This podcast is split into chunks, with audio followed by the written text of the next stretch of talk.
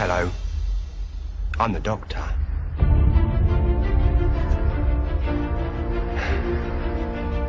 Basically,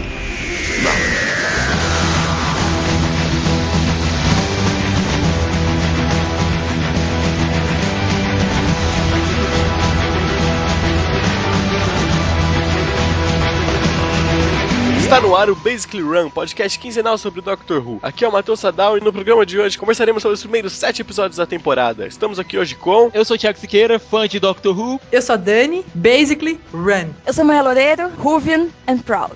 Então agora vamos conversar sobre essa primeira leva de episódios, então Basically Run.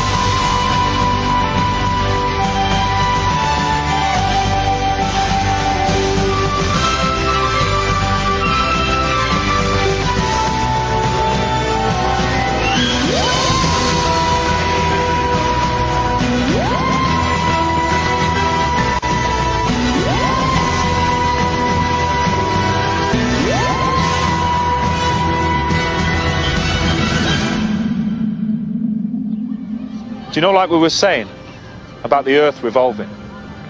It's like when you're a kid. The first time they tell you that the world's turning and you just can't quite believe it because everything looks like it's standing still. I can feel it. The turn of the Earth. The ground beneath our feet is spinning at a thousand miles an hour and the entire planet is hurtling round the sun at 67,000 miles an hour, and I can feel it. We're falling through space, you and me, clinging to the skin of this tiny little world, and if we let go, that's who I am.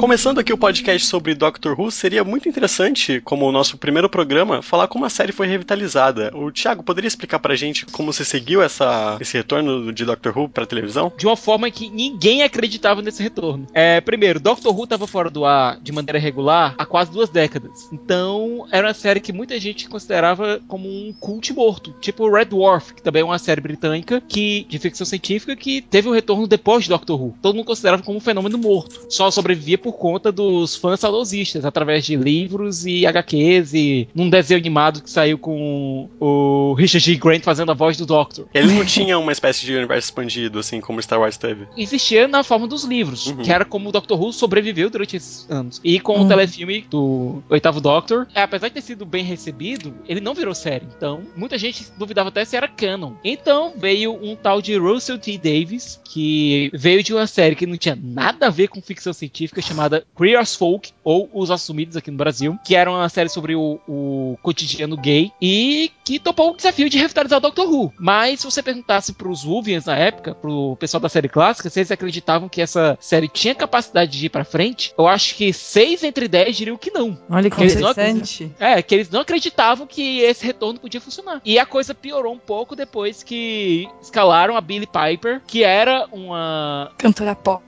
Uma cantora pop teen, uhum. pra ser Meu, Procurem no YouTube, procurem no YouTube, uma bosta. procurem é no YouTube e se preparem. Eu não sabia dessa, não.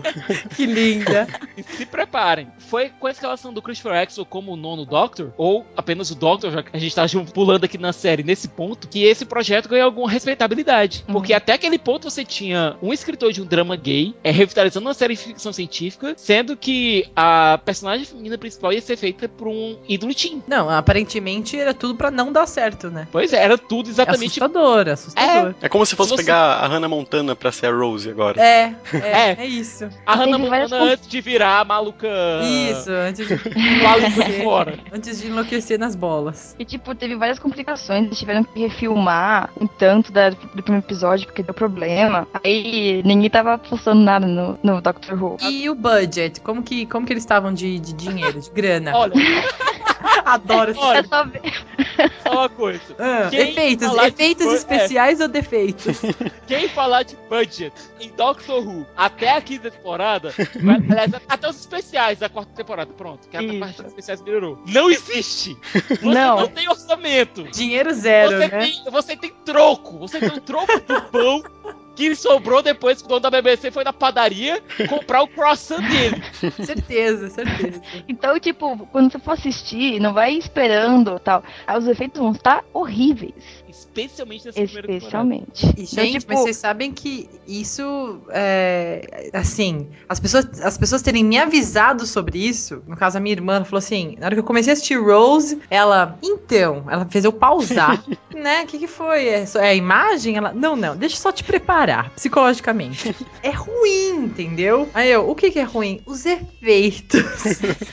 Aí eu, mas assim, tipo, péssimo, ela, tipo, péssimo. E aí você vai insistindo, insistindo, porque, meu, é uma história sensacional. Aí você vai se apaixonar. Aí eu, ah, mas o que, que eu faço com os efeitos? Ela, meu, finge. Finge que não é com você.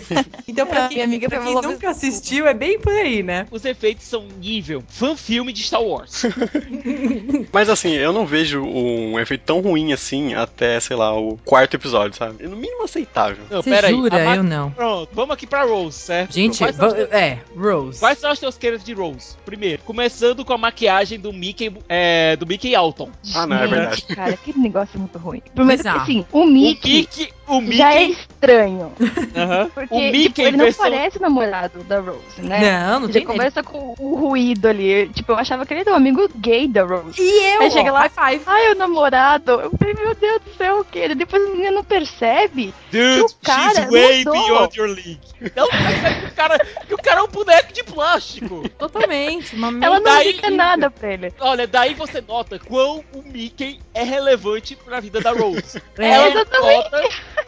Meu, ela aquele não beijinho nota que, que ela dá nele. diabo- Um beijinho, um É, beijinho assim, né, de amigo gay total. Ela dá um beijinho de eles amigo mal gay. tocam. Tipo, tchau, amor, né? Vou voltar a trabalhar. Beijinho de amigo gay. Aí eu falei, ah, ok, ele é um amigo gay. Quando ela, né, quando mais pra frente a gente descobre que ele é o namorado, eu, não, não vai rolar. Ah. Vamos, vamos, ó, a gente começou aqui, vamos ficar na- com a- o Mickey e a Rose, certo? Já Vamos. que é a primeira coisa que a gente conhece do episódio é a rotina Sim. da Rose. Se você ligou a televisão, certo? Tá passando uma série e vê uma menina loira acordando e indo pra trabalhar, certo? Hum. Você tem a mínima noção, você perdeu aquela aberturazinha de Doctor Who clássica, você perdeu a cena que desce do espaço até chegar na Inglaterra, che- até chegar na casa da Rose, você Uhum. só viu ela acordando. Você acha que é uma sitcom, que é uma menina que acordou agora, que vai trabalhar, que tem um emprego numa loja, que tem um namorado que é mecânico. Malhação britânico, né? É, inversão É, Olha só, Britânia. sensacional. E eles estão falando com esse sotaque bonitinho, Exato, exato. Aí você já fica curioso. Fala, ah, vou assistir. certo? Certo. Até que a menina é atacada por um boneco, por um manequim na loja. Gente, o que são aqueles manequins? Agora, a gente pode falar, né? A gente tem uma licença, assim, não é nem poética, uma licença amorosa, né, com o Doctor Who, pra poder falar da- do- daqueles manequins. Eu confesso que até hoje eu tenho um pouquinho de medo de manequim, Eu hein? tenho. Eu tenho. Olha, uma coisa que vocês vão aprender com durante esse podcast e assistindo Doctor Who. É uma série que te faz ter medo das coisas mais estúpidas possíveis. Sim. Das coisas mais Exatamente. Sim, as coisas mais corriqueiras, assim, que você mais vê na sua vida, você vai temer elas que nem a morte. Vai ser uma É. coisa assim, ridícula. É isso. Conte as sombras, viu? Contem suas sombras. Nossa, eu conto sempre as minhas sombras, vocês não têm noção. Ainda tô ensinando mais- meus aluninhos a contarem as sombras. Eles nem entendem porquê, mas eles ficam dando check nas sombras. Depois, estátuas. Você vai inventar estátuas Nossa. de si. Como o diabo vai fugir da cruz. Mas estamos nos adiantando. Voltando aqui para o primeiro pânico, que vai ser com manequins. Com manequins. Isso. Manequins, aquelas coisas bonitinhas que você vê em manequim é a magia do amor, que o manequim vai se transformando pela princesa e tal. Não, Magia aqui do os, manequins... aqui os manequins vão tentar te matar. Sim. E a Pop da Rose vai atrás pra pegar um bilhete de loteria e ela começa a ser perseguida por manequins. Tadinha. Pra mim foi até Não, de bizarro. boa, sabe? Porque Quem cresceu assistindo Power Rangers com aqueles bonecos de massa, sabe? Aí você até aceitou melhor, né? Exato. E aí, eis que quando a Rose parecia que ia virar comida de manequim, se isso faz algum sentido, Uhum. surge uma figura com, aquela, com aquele casaco de couro, aquela camiseta com gola Aquela V, azul. aquela calça preta, aquele sapatão, pega na mão dela e diz: Corre!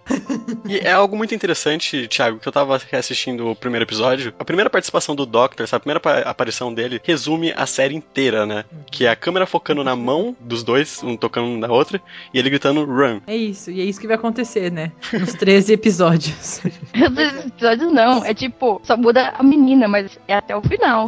Run. É, não, é, é verdade, é verdade. Agora, a situação é a seguinte: tá tá lá esse cara que parece saber do que está acontecendo, Uhum. enquanto a pobre da Rose, perdida, feito cego, um tiroteio. Olha, eu vi que. Cadê o Wilson, que era o, o rapaz da manutenção? Ah, o Wilson? Ah, o Wilson deve ter morrido já. Aham, e super tranquilo, né? Não, vamos aí, ó, a gente tem que correr, né? Senão a gente também morre. pois é, ele Ela tá com muito uma bomba- perdida. Ele tá com, um detonador na mão e dizendo: Olha, eu vim aqui, eu vi essas coisas que estavam acontecendo aqui, e o único jeito que tem que fazer é explodir o lugar. Aí. O que, que você faz, né? Você você tá numa situação dessa, você tá no seu trabalho, você costuma levantar mão cedo, não sei o quê. Aí você vai fazer um mó rolê depois do horário. Meu, vem um manequim em cima de você. Ok, né? Isso pode acontecer, não sabemos, né? Aí vem um cara e fala: Meu, corre, corre que eu vou explodir tudo isso aqui. Eu não entendo, sabe? O, o que, que eu faria, entendeu? A gente, pelo olhar da Rose, assim. Olha, de um lado você tem manequins assassinos, do Uhum. outro você tem um cara com aparência um tanto normal falando pra você correr. Eu acho mais justo correr nessas situações dessas. Olha, a aparência normal entre aspas, né? Apesar do, do Doctor, nessa encarnação, ele tem uma aparência menos excêntrica. Porque Uhum. o cara que tá de camiseta, jaqueta, calça e tal. Ele tá com figurino normal. É. Mas a cara do Christopher Rex, ela dá um pouco de medo. Ele tem um rosto muito intenso, ele tem um rosto muito tem- forte. É isso, Sim. intenso, né? E, e dá a impressão que ele sabe de tudo. Eu, eu já ia querer, meu, não, não, não vou correr pra lugar nenhum. Você vai me explicar o que tá acontecendo isso aqui, entendeu? E tipo, E ele eles estão passando um perigo e tal. E o cara fica sorrindo. Você já percebeu? Ele, É. ele fica sorrindo. Tá todo mundo morrendo e ele tá sorrindo. É co- Depois a gente, até, depois a gente, a gente até entende porque ele tá sorrindo com aquilo ali. Mais pra Sim. frente, a gente entende porque ele tá sorrindo com aquela situação toda. Uhum. Uhum. certo? É, considerando tudo que a gente descobre que esse cara sofreu e até chegar àquele ponto, aquilo ali pra ele é divertido. Considerando todo o sofrimento que ele passou, aquela aventura ali pra ele é divertida. Uhum. E, e ao Aquele mesmo tem- tempo, dá pra sentir que ele é, é- Por mais que ele esteja se divertindo, ele tá meio amargurado, né? É, Ele é tem que um ar. Uhum. é aquilo que o, que o Sika está falando. Ele tem esse olhar intenso, esse rosto intenso dele. Então, por mais que, que ele esteja sorrindo, ele ainda tá, tá transferindo ali muita, muita informação, né, no olhar dele. Uhum. A gente pode dar, dar um exemplo de uma série mais conhecida, por exemplo, House. Apesar do House ser um cara extremamente sofrido, no momento que ele tá é, resolvendo o quebra-cabeça dele, ele consegue se distanciar disso e cair de cabeça no que- no quebra-cabeça e se divertir com aquilo. Perfeito. No momento que ele não tem mais o quebra-cabeça, ele volta para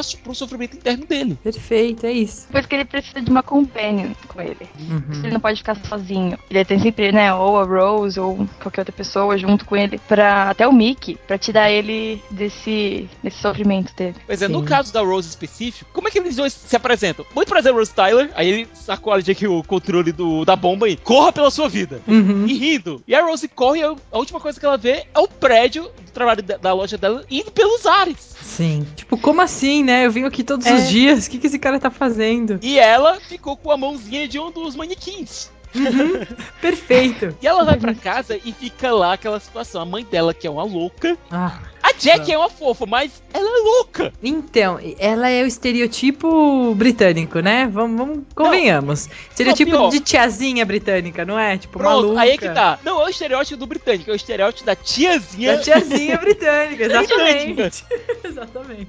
Tipo, ela tá mais preocupada com fofocar sobre o que aconteceu do que com a filha mesmo, sabe? A filha Não. tá lá quietinha e ela tá no telefone. É, isso porque ela tem que pegar Pior, dinheiro de Maia. volta e tal. Aí é que tá, você tem que receber o seu cheque. É. Você passou pelo sofrimento. Não, ela tá querendo processar a loja ao invés, de preocupada com a- bem-estar da filha. Mas a gente sabe que a gente- ela ama a Rose. Uhum. É, mas eu acho que isso também é um dos, da- uma das razões da Rose ficar assim tão fascinada e falar, meu, eu vou fugir com esse cara, entendeu? Não é, porque vai, se É, você mas tem é uma verdade. mãe um pouquinho mais. Um Mais pouquinho normal. normal. É, um pouquinho mais normal. Um namorado com os trejeitos Um menos gays.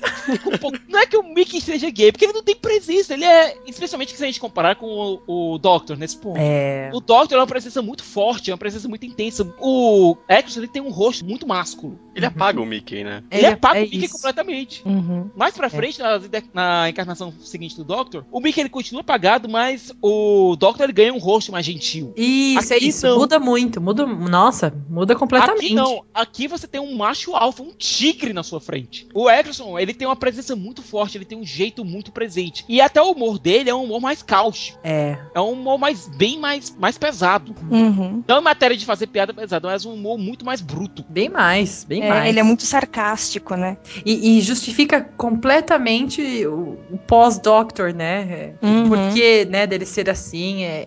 Depois, quando a gente vai entender mais lá pra frente, você fala, nossa, é isso, é perfeito, entendeu? Tinha que ser esse cara, né? É. Não podia começar começar pelo 10 sendo 9, entendeu? Eu não sei se, se isso pode entrar na edição ou não por conta de spoilers, né? Mas Aham. depois, principalmente se a gente assistiu o especial de 50 anos, ele chegando a reassistir nesse primeiro episódio, tem uma hora que ele olha pro espelho e ele fala assim, ah, podia ser pior, sabe? É. Eu não sei, ele acabou de ser, de ser regenerado nessa hora? Sim, pois é, e esse acabaram é um. Pois é, e esse é um conceito que a gente vai entender mais tarde. Uhum. Uhum. O, é, esse primeiro episódio ele foi escrito pelo Russell T. Davis, já com a ideia de nós precisamos colocar aqui já sementes do que aconteceu com esse personagem. Uhum. Apesar de você, do, da maioria dos espectadores estar sendo apresentado a ele aqui, esse é um personagem que tem uma mitologia muito grande. Então a gente precisa plantar só sementes. A gente não pode especificar nada, porque senão a gente vai perder o público grande. A gente vai perder a fatia do que vai estar entrando agora. Fica dando muita informação, não vai perder o público, né? Isso. Mas no momento que ele olha pro espelho e diz: Olha, é, podia ter sido pior, já é um lembrete pro público: Olha, esse ainda é o mesmo personagem que você tá acompanhando nos últimos 40 anos. Uhum. Uhum. Perfeito. Ele faz isso sem alienar a parcela do público que tá entrando agora na, na brincadeira. E foi legal eles se preocuparem com isso, né? A volta. Que tem séries ou filmes que eles simplesmente trazem um personagem sem nenhuma explicação e tal. E eles se preocuparam, lógico que eles não estão passando toda a informação, mas eles estão se preocupando em criar uma, uma história nova, trazendo esse cara tão diferente, mas sendo a mesma pessoa, né? É bem legal que eles trouxeram a história do- é. desse porquê. Sim. E só uma coisa, é o monstro, que Doctor Who ele funciona através de monstros. É, os monstros e o Doctor, você não tem um sem o outro. E no caso, o monstro aqui é a consciência Nestin, que ela já tinha sido o monstro inaugural de outro Doctor, Uhum. tinha sido o monstro inaugural do terceiro, e que ela funciona cri- é, controlando plástico. Controlando formas de plástico. E a gente entende aqui, já é lançado outro conceito que é o da Guerra do Tempo, que a consciência Nestin, ela perdeu o planeta dela ah, durante a Guerra do Tempo e que veio pra Terra pra tentar ah, se restabelecer. E só que ela queria fazer isso às custas da raça humana, coisa que o Doctor não podia permitir. E a partir dos olhos da Rose a gente entende quem é o Doctor, é um alienígena que viaja no tempo e no espaço através de uma máquina chamada TARDIS, que a gente conhece a TARDIS novamente pelos olhos da Rose. Uhum. Sim, é lindo. É muito legal a parte que ele fala quem ele é pra Rose. É interessante você é, a gente notar esse, esse estilo de narrativa, né? Porque o Doctor ele é apresentado, mas a gente não conhece ele, assim como a Rose. Então a gente vai descobrindo e conhecendo ele, assim como ela, né? Junto com ela, sim, né? sim. E Ela, ela mesma fa- por ele junto com ela. Exatamente, entendendo ele, né? E querendo saber mais. Eu, eu tava igualzinho ela. Nossa, se eu tivesse um computador, eu ia fazer um Google. Meu, quem é esse cara, entendeu? E aí eu vejo ela lá no computador caçando informação. Eu, que lindo, era o que eu faria, entendeu? Com certeza, é, ela encontraria outras pessoas que foram encontrar o Doctor de maneira direta ou indireta. No Sim. caso, ela foi para um maluco, um cara que era considerado maluco por todo mundo, mas que já tinha pesquisado informações sobre o Doctor, já tinha visto ele em determinados momentos da história. E tinha registros. Ele achava que era um título que passava de pai para filho. Sim. Porque é, ele sempre via o mesmo rosto em todos esses momentos da história. Depois a gente descobre que não é bem assim, que o Doctor, ele realmente é muito velho. É. É, acho que seria interessante a gente se encaminhando, né? No final do episódio, o Doctor, com a ajuda da Rose e do Mickey, bom, mais da Rose que do Mickey, bom, muito mais da Rose que do Mickey, é o Mickey só atrapalhou, consegue deter a consciência na Steam. Ele oferece, Rose, é, você pode continuar essa sumida prosaica, pode viajar comigo, se você quiser. E a Rose dá um beijo no Mickey e vai-se embora. Depois Exato. que ele diz, olha, ela não viaja pelo, pelo espaço não, viaja pelo tempo. Aí ela, tchau, vai com tudo pro Doctor e deixa o Mickey lá de lado. Como se não fosse ninguém, né? Whatever você, né? Whatever você falou aí. Olha, tchau, desculpa aí, tá? Valeu, desculpa qualquer coisa. Até mais, a gente se vê aí. Tô fora, já não tenho mais emprego mesmo. Já explodiram lá minhas coisas, então tá Uhum. tudo bem. Nisso, o Doctor leva a Rose pro lugar mais exótico que você podia levar alguém pro primeiro encontro. Antes, Thiago, só uma perguntinha pra vocês. Como o primeiro episódio prendeu a atenção? Não. Eu, eu só fiquei curiosa. Eu me coloquei muito no lugar da Rose e falei assim: ah, eu, eu quero saber mais coisas desse cara, entendeu? Então eu iria com ela. Mas não que eu, que eu fiquei assim, ah, super bem escrito. Ah, sabe assim? Eu preciso ver, eu preciso ver o próximo. Não, Isso, é. deixa, a curiosidade. Eu também não, mas eu segui assistindo porque o personagem do Doctor é muito interessante. E, a- e as piadinhas dele, assim, tipo, valem esse tempo, sabe? Que a gente perde, entre aspas, né, assistindo. Acho que valia a pena dar mais uma chance sabe, pro, pro seriado. Eu fiquei mais porque a minha amiga, né, que falou da série pra mim, ela falou assim, Mayara, no começo é meio chatinho, mas aguenta que fica melhor, sabe? Aguenta que fica incrível. É isso, é isso. Igualzinha a minha irmã. Ela, olha, você vai ter que aguentar. Que eu falei, ah, acabou. Aí ela, assiste o próximo. Aí eu, então, não sei, hein? Fiquei assim, sabe? Não sei se vou assistir o próximo. Não assiste, ele vai levar ela pra um lugar bacana, não sei o quê. Aí eu, ah, tá bom, vou dar mais uma chance. Sabe assim? E aí, o que acontece, minha gente? The end of the world. It's the end of the world as we know it. And I feel fine. Se bem que essa não é a música que acaba marcando esse episódio. Essa música não aparece, mas outra música aparece e ela mudou o significado dessa. Esse episódio mudou o significado dessa música pra muita gente. Sim. E, gente, é nesse episódio que a gente. É, já posso fazer um spoiler, né? Do episódio. Que a gente vai conhecer Lady Cassandra. E mais E Face of Paul. Moisturize me. Gente, até hoje eu fico falando moisturize me. Olha, eu olho, eu olho para a Joan Rivers e vejo Lady Cassandra! Adoro a Lady Cassandra. E Adoro. olha, vocês falaram que tinham medo do boneco. Quando ela explode, dá uma agonia absurda. É isso, é agonia. Mas vamos lá, pra não perder o fio da meada. Doctor leva a Rose pra um momento bastante peculiar da história da Terra. O fim dela. A Rose, ao início, ela, per- ela pergunta: Você vai, você vai descer ali e salvar o planeta? Ele diz: Não, Rose. Tudo tem seu tempo, inclusive planetas. Aí já foi a É. primeira frase dele que eu falei: Nossa, quem é esse cara, entendeu? Ele já me, me roubou ali. Falei, ah, ok, né? Quero saber mais. Pro grande finale da Terra, pro gran, pra grande última aparição da Terra, pro grande último pôr do sol da Terra, é feito um grande evento, no qual são chamados grandes dignatários, e então nós conhecemos outra das ferramentas típicas do Doctor. No primeiro episódio a gente conheceu a son- chave de fenda sônica. Sonic e a Tardes, né? É. Isso. E aqui a gente conhece a outra grande ferramenta dele, que é o papel psíquico, no qual ele consegue acesso a qualquer lugar, porque a pessoa olha pro papel e vê o que ela tem que ver pra dar acesso pra aquela pessoa àquele lugar. O que é Uhum. sensacional, minha gente. E que é tão papel bobo, né? Aham. É, Faz é todo bobo. sentido, né? E era tudo que a gente queria, né?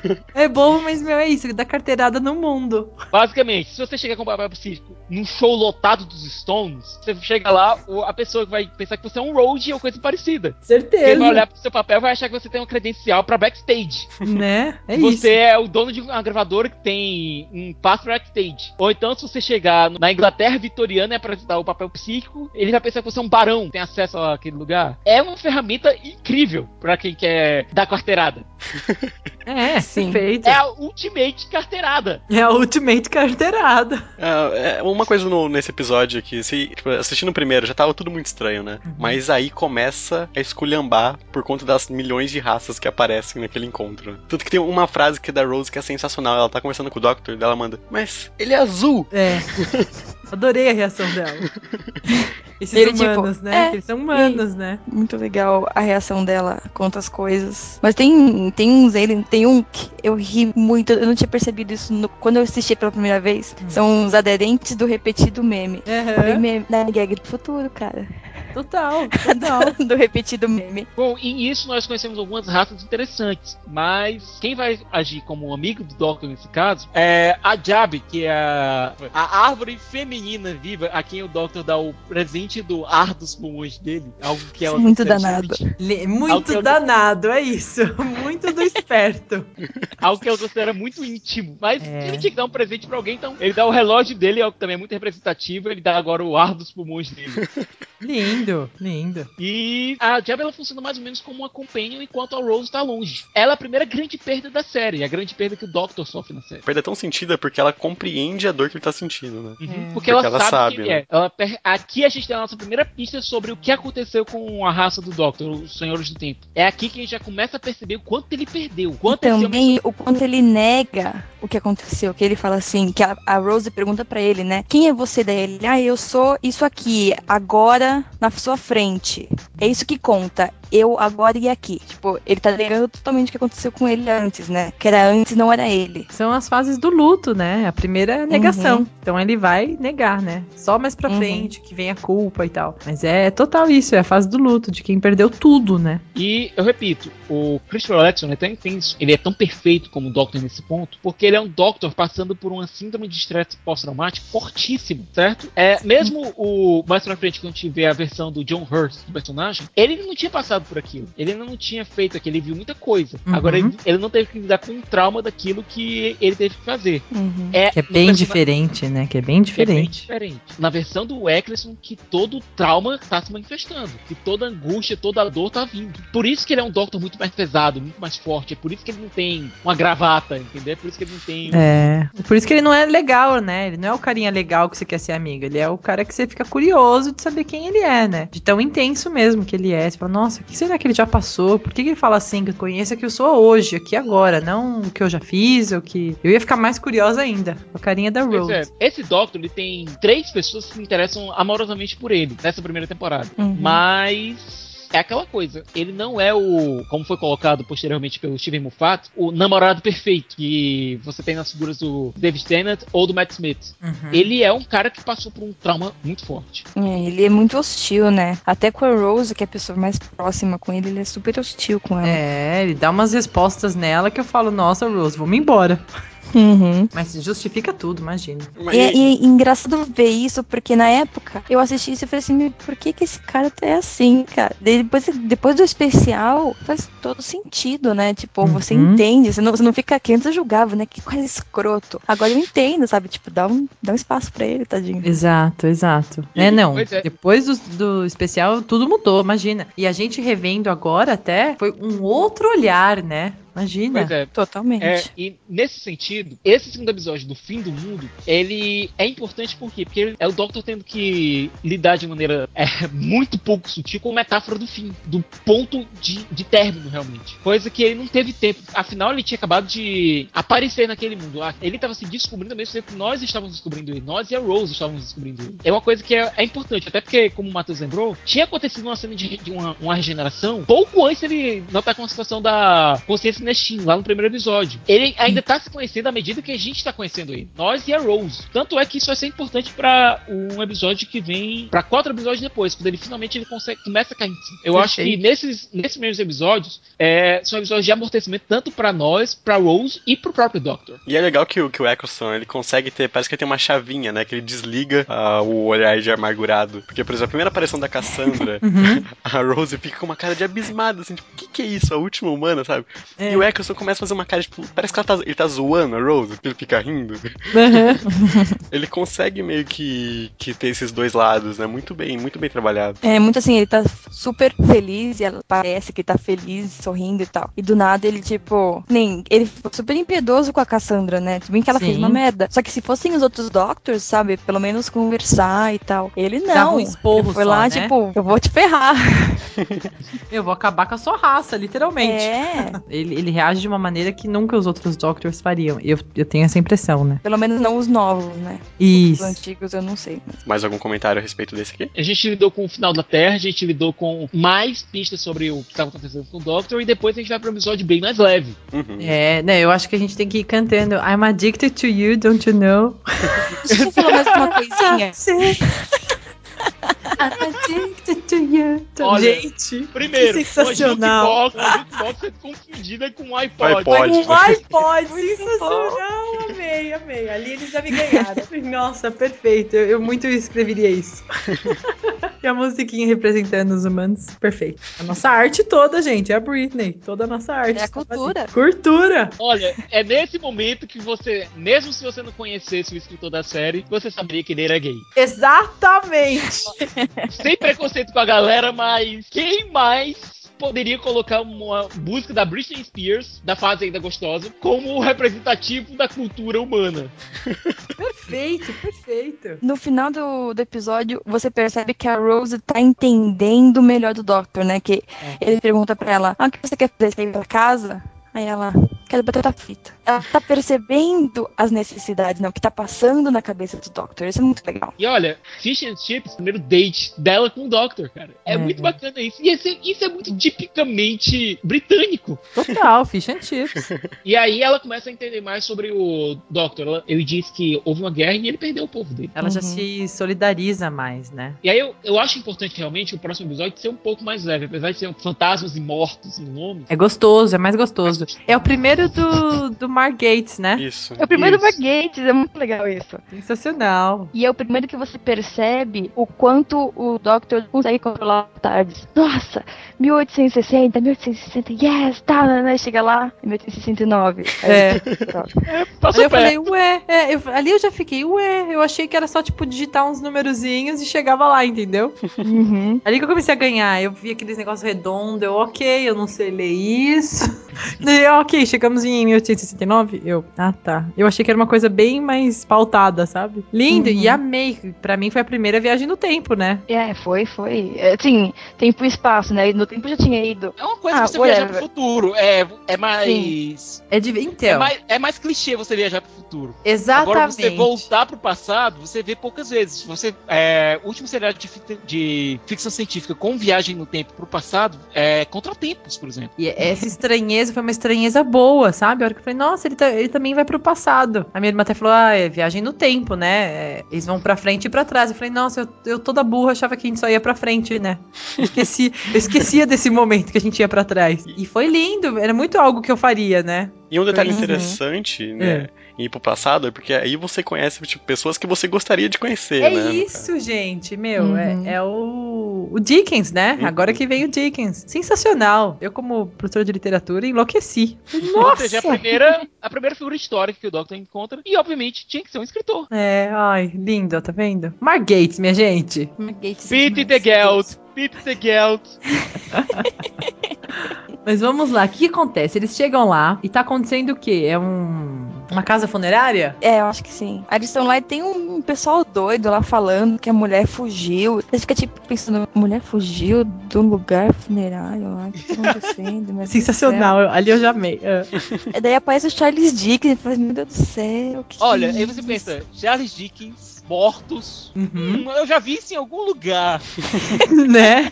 E o Dickens tá super amargurado, né, com a vida. Ah, eu já vi tudo na vida, eu sou velho, perdi tudo, sabe? O que- devia vir pra mim já, já veio, acabou e tal. E daí aparece um zumbi na plateia lá do show dele. E primeiro Como é que ninguém eu que percebeu o zumbi? Ele tava lendo o Christmas Carol, não era? Que tinha o fantasma do passado, né? O fantasma do Natal passado, Natal presente. E aparece um zumbizão. Tanto que ele fala, ah, tinha alguém assim que é parecido com aquela lá que tá ali na plateia, sabe? É. Aí eles estão lá e daí a- o pessoal que tava procurando a mulher acaba chegando, né, no teatro. A Rose e o Doctor também. E ele começa lá ela a incorporar uns negócios lá no corpo dela, a zumbi. E foi legal, tipo, vendo, ver a, a Rose se mexendo, né? Que a Rose, até agora, ela tava um pouquinho mais atada. E ela falou, não, eu vou atrás do cara. Fica aí, Doctor, tal, não sei o quê. É, foi muito legal ver ela agindo. Já com Realmente. iniciativa, né? Ela fazendo parte, né? E nisso, o Doctor acaba tendo que fazer um team-up com o Charles Dickens Sim. pra localizar a Rose e entender o que estava acontecendo. Uhum. Então a gente descobre que o monstro da semana são os Gelth. É uma forma de vida, não vou dizer fantasmagórica, mas espectral, que basicamente também é, fugir desse planeta tá querendo encarnar na raça humana. Ou seja, eles iam destruir toda a consciência humana pra encarnar nos corpos. E era mais Uhum. fácil fazer isso com mortos. Uma ideia brilhante, né? E lá E- no time deles, eles têm um vidente, mais ou menos, né? Uma Isso, a médium. Isso. E é legal que ela fala uma coisa que é a primeira vez que aparece na série, e vai aparecer durante um bom tempo, né? Oh, the big bad wolf. É, muito legal ela The Big falar isso. Bad Wolf. É ali que ela solta, né? E é a primeira vez que aparece mesmo, né? Isso, é a primeira vez que começa a bomba. Porque as palavras Bad Wolf, elas ecoam durante essa temporada várias e várias vezes. E depois, mais ma- em outras temporadas da série. Uhum. Uhum. Sempre em referência a uma determinada personagem. E é interessante que por mais que, ok, são episódios meio que, que soltos e independentes um do outro, principalmente esse, mas existem elementos que vão, que, que vão ligando, né? O Bad Wolf basicamente é o que compõe a primeira temporada inteira. né? É o grande arco da série. É, É Bad o Wolf. arco. é. Pelo menos nessa primeira temporada, esse é o arco. Então daí a médium ajuda, né? Ela quer ajudar os caras e acaba, né, ferrando, né, um pouco, acabando com algumas vidas e tal, mas no final dá certo. E só lembrando uma coisa, certo. viu? É, essa personagem da Gwyneth, ela faz parte de uma família, antiga família de Cardiff. É. Só vou dizer isso. Depois tem o payoff. Um negócio que a gente vai de- deixar muita coisa plantada aqui desse- durante esses primeiros podcasts, que vocês só vão entender mais pra frente. Perfeito. Porque é a mesma coisa que o Russell T. Davis fez com a gente. Ele deixou muitos pontos aqui que só foram ter relevância mais pra frente na terceira ou na quarta temporada. É, mas e, e é legal que as coisas que o Russell faz, o Mofá pesca depois, né? Eles fazem uma comunicação legal, um aproveitando o que o outro faz. Sim, perfeito. Bom, então quarto episódio? Aliens of London? Exato. Agents of London. Aí eu Ah. quase desisti, hein? Aí você quase desistiu? com, com as tartarugas Muita ninjas? gente quase desistiu. Com as tartarugas ninjas? Ai, meu Deus. Olha, Se fosse Tartaruga Ninja, tava bom. são Bichinho é aquilo, gente. Que, que família louca é aquela? Olha, primeiro, aí. olha, aqui é que tá. As tosqueiras desse episódio vão da renderização tosquíssima da nave que bate no Big Bang. Isso. Que é o Vai, menor dos um. problemas. Pois é, esse é o menor que dos acaba problemas. sendo o menor dos problemas. Até porque, se você for pensar no concept design da cena, é muito bonito. Você tem uma nave arran- basicamente arrancando o lado do Big Bang, que é um dos pontos turísticos mais conhecidos do mundo, E é, é o que você olha e fala assim, ok, Londres. É. Cheguei em Londres. certo? Segunda Certo. tosqueira de efeito especial do episódio, o Alien, entre aspas. A família louca. que é um porco. É a Super É um Pig. porco. É a Super Pig. É a Super, Super Pig Pig. É Super Pig. grande. É a Super Pig grande. Boa, boa. É Super Pig. Eu achava que era um inimigo malvado do Teletubbies, sabe? Que tá do outro lado da colina. Sério, não, Não, não, não, é, eu quase é a é a versão gentil do Bebop do, da Tartaruga Ninja. Não Não, é, do gente, Rock- eu tô falando. Do Rocksteady, do Rocksteady. Perfeito, perfeito. É isso. A terceira coisa mais tosca, É. os monstros desse episódio, os Slitim. Eles são muito toscos. Muito, Cara muito. bebê. Eles são verdes. Meu, cara, é muito escroto. E o modo como eles, é, né, agem nas, nas pessoas, né? Uhum. De ficar dentro da pontos. pessoa. Não, é, é, é estranho, é estranho. Esse E quem tem que ser uma escreveu pessoa mesmo? gordinha, viu? E tem que ser uma pessoa E- gordinha. Exato, e tem que ser um gordinho. É. Tem que ser um gordinho. Esse quem escreveu foi o próprio Russell? Foi o Russell, foi o RTD. Foi. O E RTD. eles, quando eles não estão dentro de uma pessoa, tem a voz do Stephen Hawking, é muito legal. Exatamente. A Aí, ó. robotizada. Mas é que tá, esse episódio tem suas importâncias. Primeiro, É. é, a primeira grande é, interação do Doctor com a família da Rose. É, eles voltam pra Londres, só que tem um pequeno problema. À tardes. É, E a Rose tá sumida a uma cara, né? É esse não, que. aí é que tá. A Rose, o Doctor achou que tinham voltado 12 horas depois que das aventuras com a consciência Nestin. Isso. 12 horas depois que a Rose embarcou na TARDIS. O problema é que ele errou um pouquinho o cálculo. Ou a TARDIS errou por ele, né? Ele voltou 12 horas e um ano depois. 12 meses, né? Ele botou 12 meses. Ele errou um A, pouquinho a o tardes é muito troll. Total, total. Ou seja, todo mundo achava que o Mickey tinha morto a Rose, esquartejado ela e jogado, e jogado em pedacinhos no Danzia. E, gente, e, e é muito uma concepção britânica de pensar, né? Você tem um namorado, uma loira, que namora um negão. Check. Né? Gente, estamos falando de Inglaterra. Aí a loira some. O que, que você vai fazer? Acabar com o cara, meu. Foi ele, entendeu? E eu gosto do modo como eles brincam com isso. É super natural, olha. É assim, né? né? As pessoas pensariam isso mesmo. E aí, eu compro essa ideia. Eu falo, é, pensa mesmo, né? É. Mas e aí? E aí, o que, que vai acontecendo? Bom, basicamente, o Doctor tem que explicar pra Rose, olha, eu sou um pouquinho mais velho do que você pensa. Eu tenho 40 e poucos anos. Meu Deus, 40 e pouco. Eu tenho 900! Meu Deus. Ela fica assustadinha, né? Ela assusta um pouco. Só rapidinho, sabe o que assusta? É que na série eles dão uma ideia de que o Eccleston é um, tipo, um galã bonitão. Exatamente. É. Porque a Jack fala isso, isso é repetido várias vezes. Ah, bonito. Oh, gorgeous. É, Cara, é verdade, Não, é não dá pra vender essa ideia. Desculpa, não dá. dá pra vender que, tipo, ele é um bad boy, ou então, sei lá, um solteirão. Mas de bonito, não, desculpa, não é não. É, a Jack ainda dá em cima dele, né? Bom, no meio deles lidando com essa situação toda, apareceu uma puta nave alienígena no céu de Londres e quebra o Big Bang quase ao meio. Então aparece a Unity em ação, juntamente com a Downing Street, que é o governo britânico, sendo que o primeiro-ministro está desaparecido. Então quem assume é um parlamentar extremamente desconhecido. No meio disso tudo, ainda tem a Harriet Jones É. tentando uma reunião sobre um assunto extremamente prosaico no meio dessa situação toda. Exatamente. Ah, tipo, agora é você? né? Senti uma tensão ali. Nessa situação toda, o Doctor é trazido pela Unity pra tentar ajudar na situação, sendo que tan, tan, tan, tan, novo primeiro-ministro é um alien e que vai tentar matar todo mundo que possa ter alguma possibilidade de ajudar a Terra nessa situação. E aquele alien que apareceu, na verdade, era só um porquinho mesmo que foi alterado geneticamente pra funcionar como se fosse um chamariz. Não tem como levar isso a sério.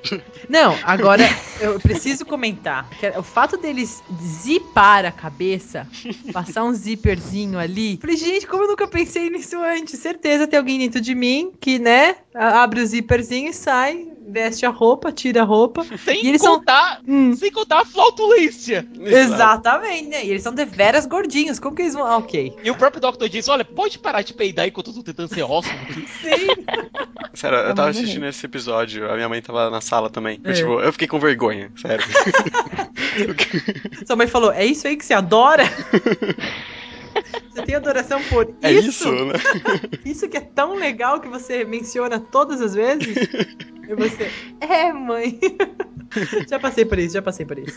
Bom, termina o episódio, é, a Jack e o Mickey sendo atacados pelos Zritin, que são a família de monstros desse episódio, a família mais bizarra ever. E o Doctor e a Rose também sob ataque. Aliás, o Doctor, a Rose e a Margaret Jones. Atacados em plena residência do governo britânico e tendo que escapar da situação. É o primeiro grande cliffhanger da série. Por quê? Na série clássica, as histórias eram divididas em episódios. Você tinha uma história que demorava 3, 4 episódios, que era um arco. Aqui não, aqui como os episódios tinham 40 minutos de duração, o dobro do que tinha na série clássica, elas costumavam ser histórias autocontidas. Aqui não, tinha um episódio com um gancho para um próximo. E aí a gente vai para o quinto episódio, World, World War War III. Three. Só que nesse caso, foi justo nesse, tem que ter outra parte, sabe? É, Mais é, 45 exato. Você minutos. também pensou isso? Eu também. Eu falei, mas peraí, esse, esse bichinho estranho aí que solta puns, ele que vai ser o grande vilão, essa família maluca que vai, né? E só uma coisa, viu? No próximo programa, no nosso próximo podcast, eles voltam. É verdade. Pelo menos eles compensam depois com o episódio do, do Moffat, entendeu? É. Pelo menos. Ah, e só uma coisa, viu? Os Tina aparecem na série da Sarah Jane. Então eles foram, tipo, a grande sacada do, do Russell, né? Ó, esses foram os, os meus melhores, sei lá. Eu fico pensando se ele, se ele, se, ele, se ele pensa assim, sabe? Que orgulho que eu tenho disso, sabe? Desse, desses ETs. É, olha o que eu criei. O cara, ele zipa a cabeça, né, pra se... É, é um monstrinho mesmo, disfarçado. Imagina- agora, vocês imaginam uma kid assistindo? Eu fico sempre me perguntando isso, porque, né, tem muita, muita criança que assiste. E criança não vê bem, assim, é, é, sei lá, vai numa festa de aniversário e vê lá o Mickey, sabe que tem uma pessoa lá dentro? E eu acho que faz todo sentido pra criança a hora que vê aquele zíper na cabeça abrindo, entendeu? Tipo, É assim, mãe. É assim que funciona. Olha, como diria o grande Chicó, não sei, só sei que foi assim. Boa. Como foi a conclusão desse episódio? Bom, nós descobrimos que o grande plano dos Litins, que eles eram uma família de um planeta relativamente pacífico, mas que eles eram basicamente os mafiosos do planeta. E eles tinham o costume de destruir um planeta e vendê-lo. É basicamente um- são especuladores imobiliários do espaço. E eles iam ocasionar a Terceira Guerra Mundial pra detonar a Terra, depois vendê-la. O Isso me Doctor lembra consegue- muito o Guia do Mochileiro das Galáxias. Nossa, high five, Total. Tava pensando nisso. Mogos! Até porque Guia do Mochileiro é uma das grandes influências do Doctor Who em qualquer era. A gente só citou agora, né? Mas no todos os outros episódios, né? Todas, várias situações em Guia do Mochileiro. Nessa situação toda, é, Do- a vida do Doctor, da Rose e da Harriet Jones acaba ficando em risco. E o único plano que eles encontram pra conseguir salvar a Terra da aniquilação seria destruir Downing Street, é, a mansão do governo. Uhum. Onde eles estão. É, e a Rose tem uma última conversa com a, com a Jack. Uma última, entre aspas. Conversa com a Jack, extremamente emocionada. Só que eles acabam conseguindo. é, obviamente, eles sobrevivem à situação toda. Que consegue fortalecer ainda mais o vínculo entre o Doctor e a Rose. Que já vinham de uma situação de vida e morte lá em Unquiet Dead. E Uhum. deixando o Mickey cada vez mais de lado. Apesar do Mickey ter ajudado a resolver a situação toda nesse episódio, você vê que a Rose já tá mais pra, cagando e andando pro Mickey do que já tava antes. Ele sente isso também, né? Que tá... Sim, ele fica super cabisbaixo, né? E a própria E nesse- Jack demonstra, né? Tipo, "Me- você tá vendo isso, né? Se liga, meu amigo. E nesse episódio o Doctor começa, tipo, é nesse, não é? Ele fica, peraí, o Bad Wolf? De novo? Deve ser apenas uma coincidência. É. Perfeito. É, vocês sentiram isso também de... Ok, passamos por isso, aguento qualquer coisa agora. Pois é. Total, E- total. Sim. E olha, eu vou ser sincero pra vocês. Graças a Deus veio o próximo episódio. Sim, E melhor foi. da primeira temporada. Pois é. Foi o melhor, é. Foi o primeiro grande episódio da série e ressuscitou os inimigos mais clássicos dos Doctors. Por isso que o nome do episódio é. Dalek. Impossible.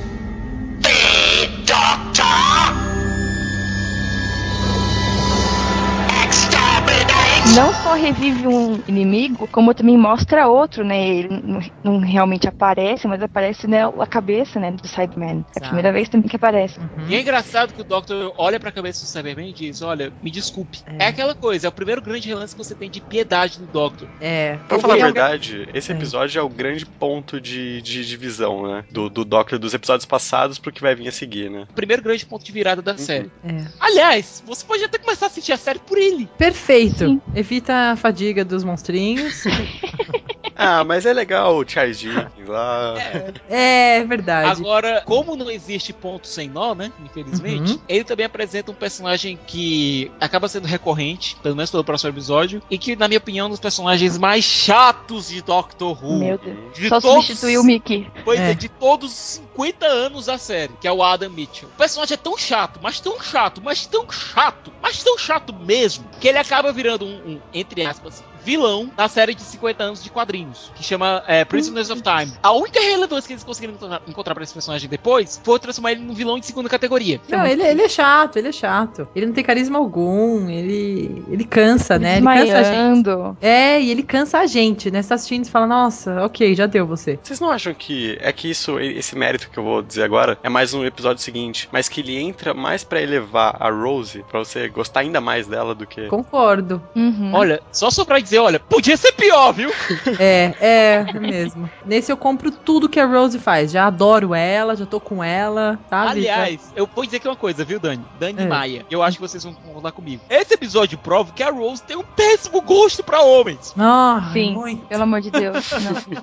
Pelo amor. Ela só deu certo no, na última escolha dela. A história do episódio é simples. O Doctor acaba eh, seguindo um pedido de socorro que leva ele pra uma galeria subterrânea nos Estados Unidos, onde existe um colecionador de artefatos alienígenas que diz ser dono da internet. Sensacional. Pois é, esse colecionador se chama Henry von Stetten e ele é um FDP. É sério, ele consegue fazer com que a gente tenha pena de um Dalek. São junto com a basicamente- Rose, né? Junto com a Rose. A gente tá sofrendo junto com ela. Pois é, que são basicamente tanques nazistas feitos de ódio. Ah, mas se bem que até o momento ali, a gente não sabe, não conhecia os Daleks, né? Ao ponto de odiar, assim, meu Deus, eu odeio esses caras, mas. Mas pelo que o Doctor vai falando, você fala, nossa, meu, eles são a pior coisa já criada no Aliás, universo. é a primeira vez. A gente viu o Doctor em apuros nos outros episódios, mas é a Uhum. primeira vez que a gente vê ele em pânico. Mas é E muito é. engraçado porque você começa pensando, pô, tadinho do bicho, por que tá fazendo isso com ele? Daí o É. Doctor fala, não, porque esse cara é o Doctor, por que você tá falando isso? Estão torturando o bicho. Aí ele começa lá a reviver. Eu falei, meu Deus do céu, mata esse negócio. Uhum. É muito, é muito engraçado, né, o que eles fazem na nossa cabeça. Eu acho legal que tem um momento overacting, né, do, do Christopher Eccleston, que, tipo, é sensacional e, e ao mesmo É tempo que você fica pensando, caramba, ele não é nada bonzinho, sabe? Meio que todo o ódio que ele tinha saiu naquele momento, né? Perfeito, perfeito. E você fala, nossa, por que, que ele não tá tendo piedade desse serzinho que tá sofrendo aí, né? E ele que tem todo um jeito de que vai salvar todo mundo e tudo sempre correto, alguma tem aí, né? A gente, a gente fica com a cara da Rose, né? Que a Rose fica assim meio, é, ele não é tudo isso, não é, não é por esse cara aí que eu fugi, hein?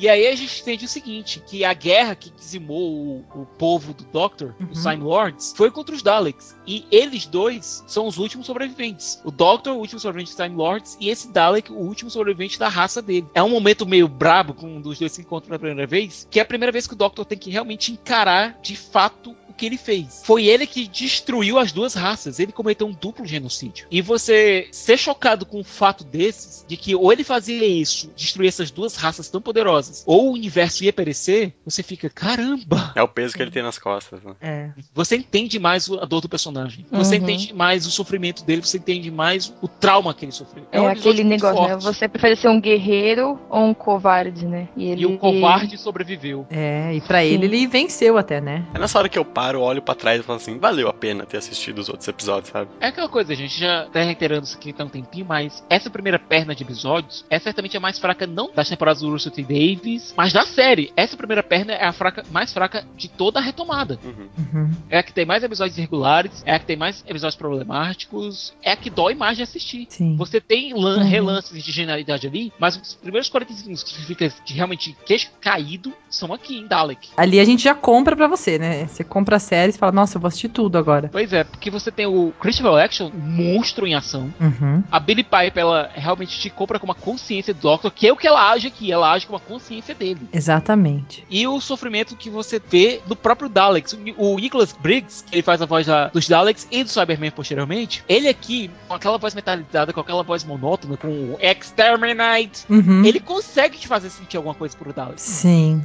A Maia vai até pegar um pouco essa referência, mas esse Dalek em específico, ele funciona quase como o Yug em Star Trek A Nova Geração, no episódio do Eilborg. Sim, sim. Nossa, completamente. Eu não tinha pensado nisso, mas completamente. Esse episódio é incrível. E se você estava assim super desanimado, é com esse episódio que você vai amar a série. É muito legal o que eles fazem com né, o envolvimento do Dalek com o Doctor. E é uma humanização de um monstro que você vai ver parecida no último especial da sétima temporada, com um Cyberman. É engraçado esse contraponto, né? A humanização do monstro e a demonização, entre aspas, né, do nosso herói, né? Sim.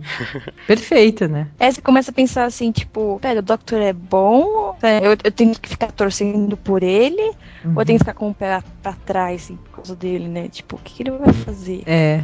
Ou que ele é capaz? super justo, mas justo com a visão dele, né? Do que ele tá fazendo e tal. É, Porque chega uma hora que ele tá acusando tanto o Dalek que ele tá fazendo exatamente o que ele- do que ele tá acusando, né? o Exato. Que é o que E a acontece com própria todo Rose tirano, joga né? isso na cara dele.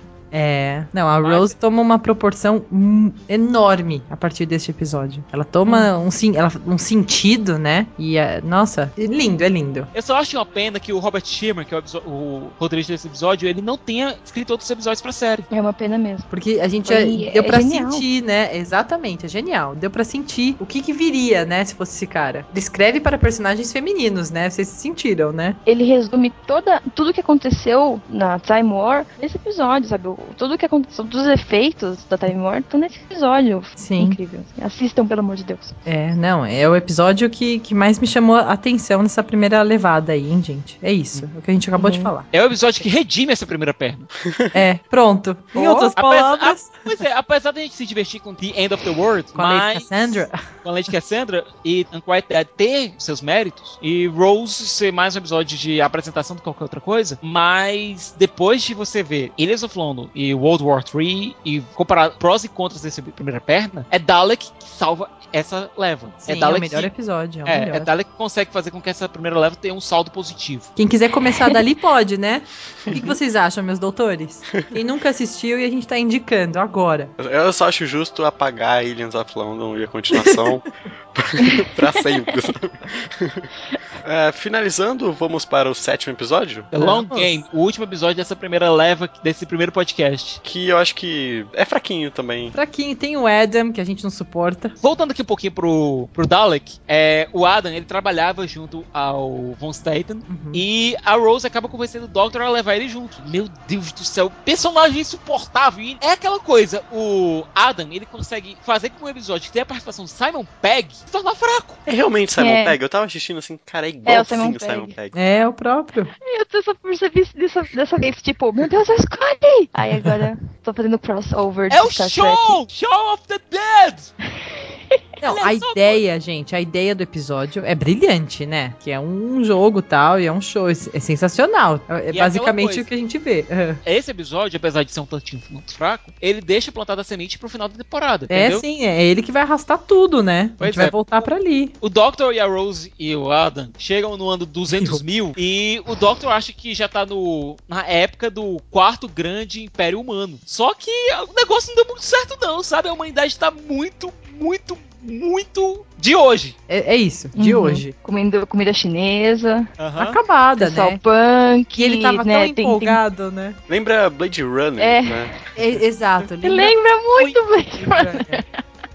E todos os humanos têm um chip instalado na cabeça. Que é assustador. É, é legal, mas é assustador. Imagina o seguinte, a humanidade está sendo controlada por um monstro, age representado por um editor, que é o Simon Pegg, cujo grande trabalho é deixar a humanidade alienada. Nem é o que a gente vê hoje em dia, né?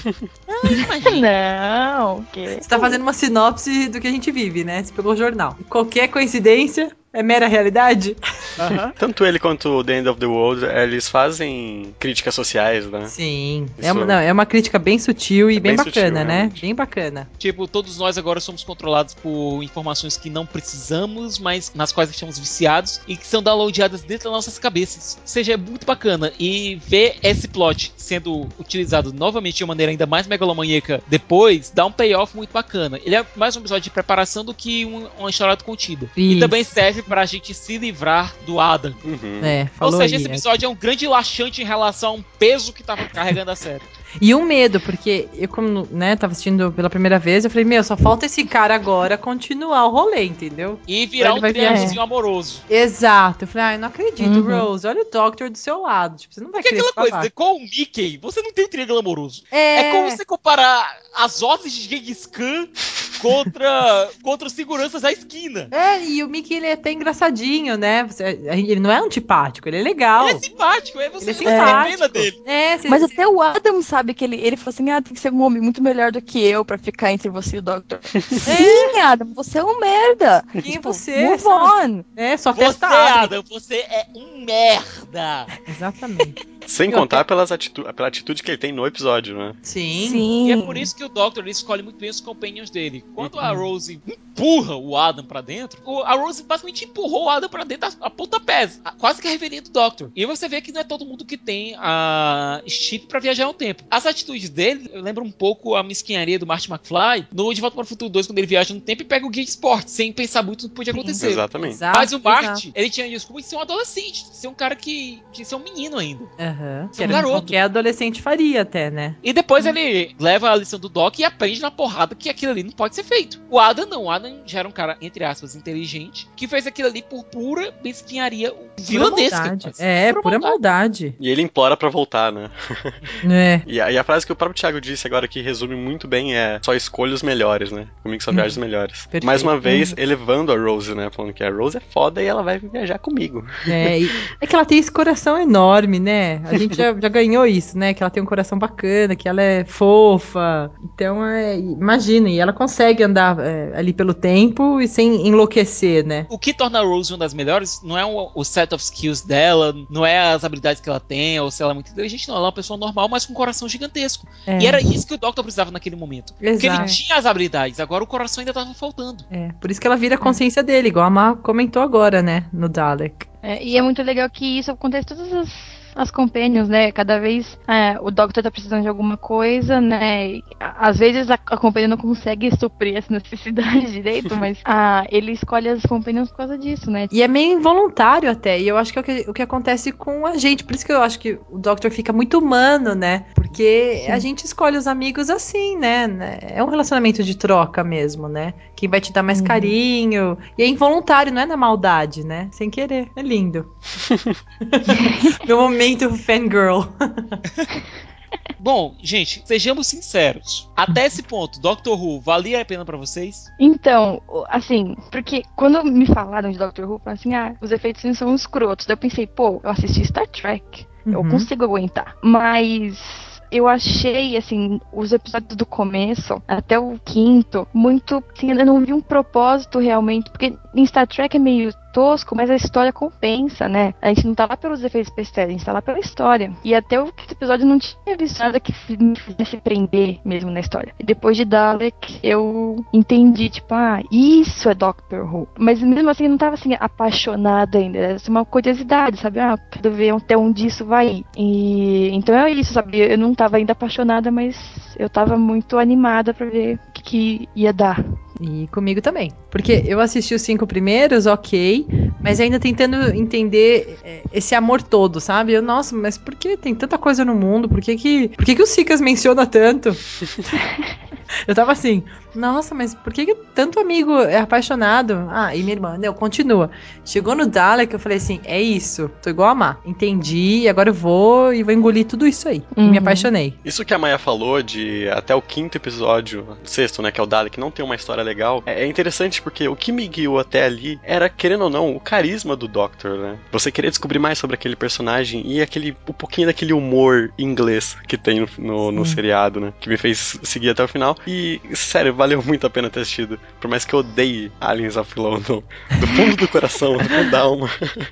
É, Dalek é um dos melhores episódios da série, sabe, em si. Uhum. Então vale muito a pena assistir. Ai, ai. O personagem de Christopher Edson me pegou. Ver um personagem que, ao mesmo tempo, passa por tanta coisa, mas que ainda mantém um senso de otimismo na figura da Rose, essa dualidade me atraiu muito no personagem. Mas foi apenas com Dalek que essa dinâmica realmente começou a engrenar de vez. É como eu falei, The End of the World, ele é bem divertido. E até por conta do- da utilização da música da Britney Spears, ele se torna mais engraçado ainda. Exatamente, aquele Mas- iPod gigante. Pois é, mas só foi a partir de Dalek que a série engrenou de vez pra mim. Bom, esse foi o nosso primeiro Basically Run. Conversamos até o, o sétimo episódio da primeira temporada de Doctor Who. Daqui 15 dias sai a segunda parte, né? E então fica os contatos finais dos nossos participantes, começando pela Dani. Dani Carvalho é a Drive Underline Star do Twitter, ou no Face, que é a Daniela Carvalho mesmo. Arroba Maia Loureiro no Twitter, Maia com Y. Bom, é, meu contato, arroba Thiago Siqueira F, Thiago com TH, é, e também estou no Sema com Rapadura e no Rapadura Cast, então sou fácil de encontrar. Então, Thiago, você tem alguma coisa, um recado pra dar pros nossos ouvintes?